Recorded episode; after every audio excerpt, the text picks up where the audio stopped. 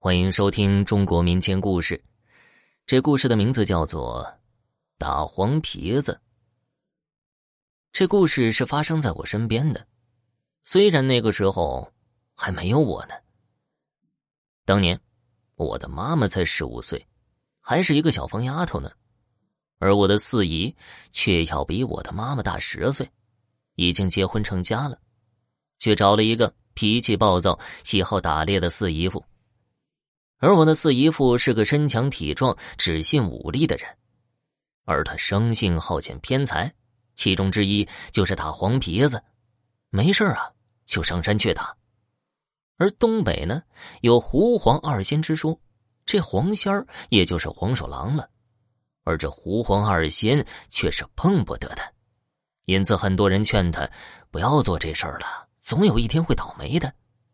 但我的姨父偏偏是个丁甲齐全，又是属相中的大属，所以这黄仙儿是近不了身的，所以他就一直不在乎。这一天，我的姥爷吩咐我的妈妈去给四姨家送些油去。刚刚进到院子里，就听见孩子哭。进屋了，只见地上四姨的两个孩子吓得在地上哭呢。四姨在炕上披头散发的，边颠边说胡话，嘴里直吵着要好吃的，直吵着要麻花。那年头家里贫困的很，哪里有麻花啊？当时的妈妈也还是个孩子呢，没看明白怎么回事，就直接说了：“吃什么麻花啊？家里穷的油都吃不上了，还得我来送，还麻花呢？没有。”然后我四姨就说了。没有麻花，杀只鸡吃吃也行。这个时候，虽然妈妈不知道怎么回事但是看出了四姨的不对劲儿。鸡也没有，同时迅速的把四姨推倒了，四姨一下子就瘫软了下来，也没有了呼吸。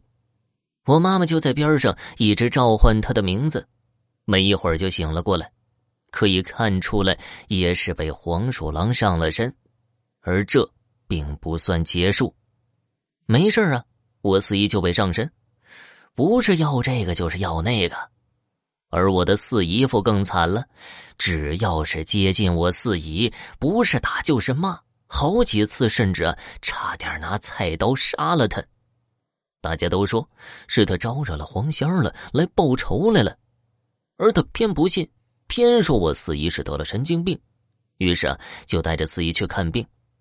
可是怎么带都不进精神病院的大门，谁也抓不住他，也不听话。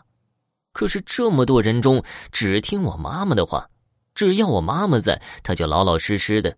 我妈妈和他去了精神病院，吃了好多药，也没什么好转。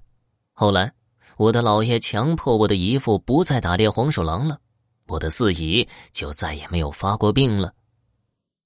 好了，今天的故事就讲完了，感谢收听。